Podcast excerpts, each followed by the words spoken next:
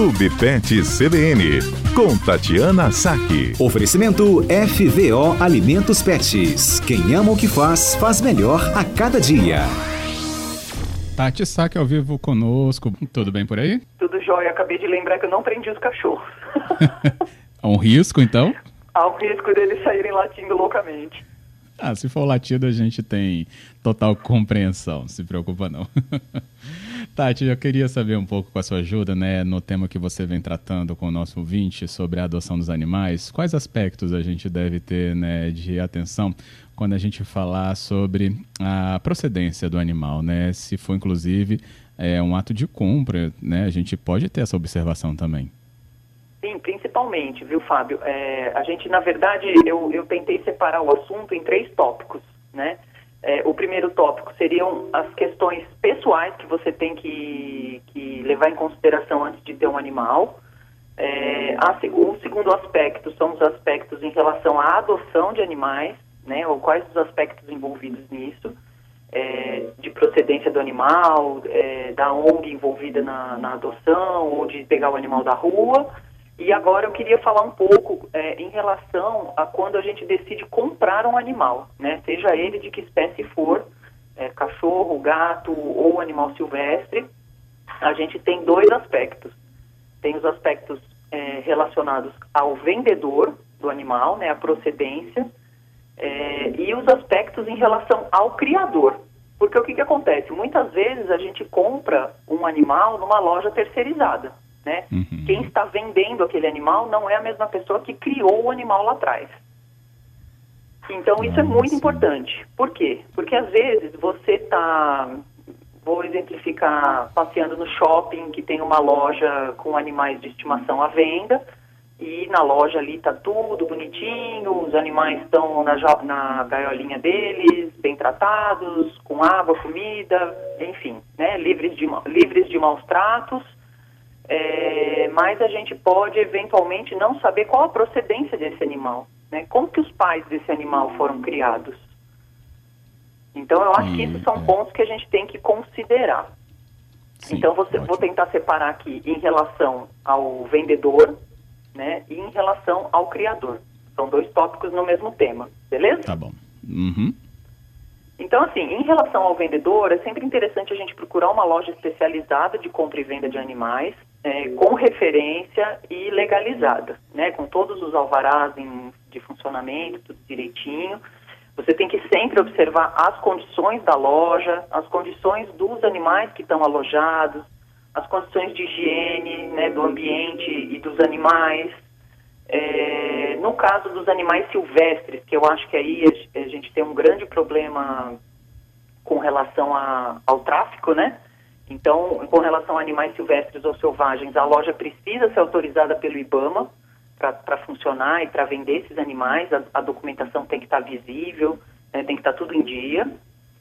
É, por, até porque a compra de animais silvestres né, ou selvagens de forma clandestina é crime e estimula o tráfico. Então, quem, quem compra esses animais é, não legalizados está tá, é, tá cometendo um crime. Então é importante que essas lojas estejam legalizadas. E assim, evitar ao máximo, ao máximo, é, comprar animais que estão sendo vendidos no meio da rua, praça pública, às vezes feira, da onde você não sabe a procedência. Ah, eu peguei a ninhada para vender, não tem o pai e a mãe, não tem como ver foto. Eu ficaria meio desconfiado, entendeu? É. Hum. E uma coisa que era muito comum, que eu não tenho visto mais com tanta frequência, é, assim, antigamente eu via bastante, é as feiras itinerantes, aquelas feiras que chegam na cidade é, com venda de filhotes e, e, e, elas passam pelos shoppings, pelos supermercados, estacionamento ah, e ficam ali durante uhum. um período. Né? É, e aí a gente tem questões que, do, que várias questões uma delas é saber a procedência do animal, né?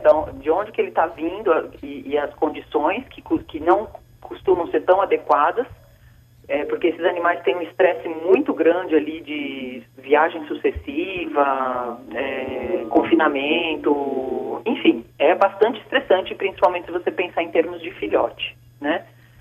E esses animais eles podem estar incubando alguma doença infecciosa. E aí você compra o filhote, a doença está ali incubando, você vai.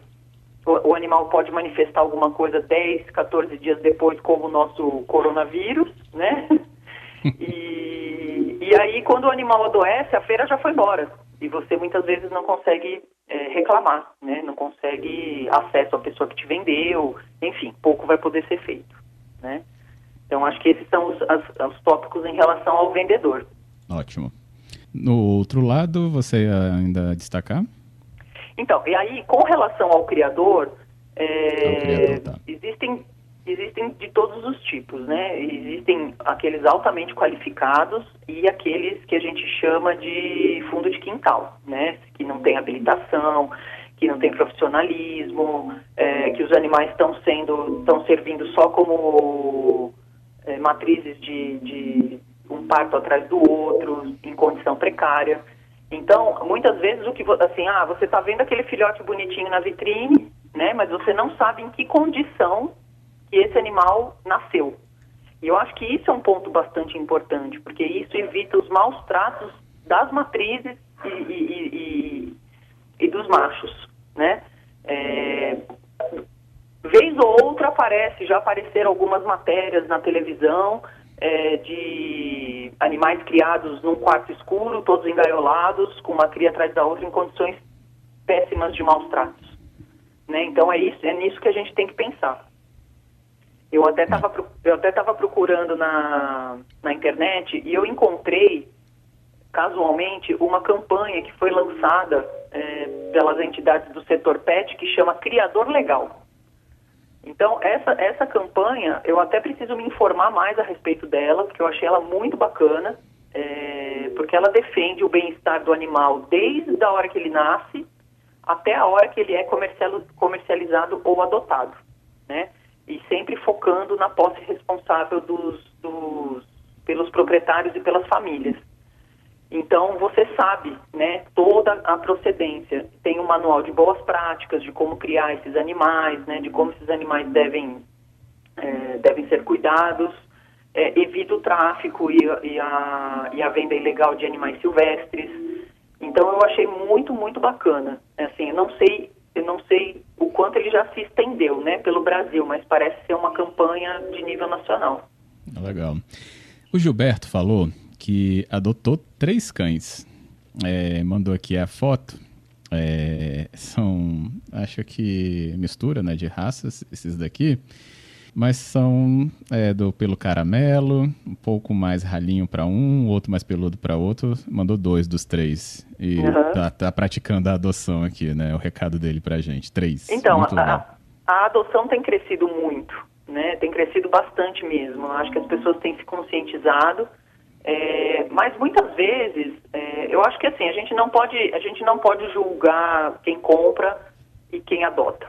Eu acho que cada um tem as suas, cada um tem os seus motivos, né? Às vezes você compra um cão de raça porque você quer uma habilidade específica, muitas vezes você quer um cão de guarda, é, um cão de pastoreio, enfim, é, cão com determinada habilidade, ou que seja mais, sei lá, mais dócil com criança, ou um animal de pequeno porte que caiba no lugar onde você mora. Então tem todas essas questões. Né? A gente, eu acho que a gente não pode julgar, mas eu acho que a gente tem que começar a criar realmente essa consciência é, de onde que esse animal que eu estou comprando veio.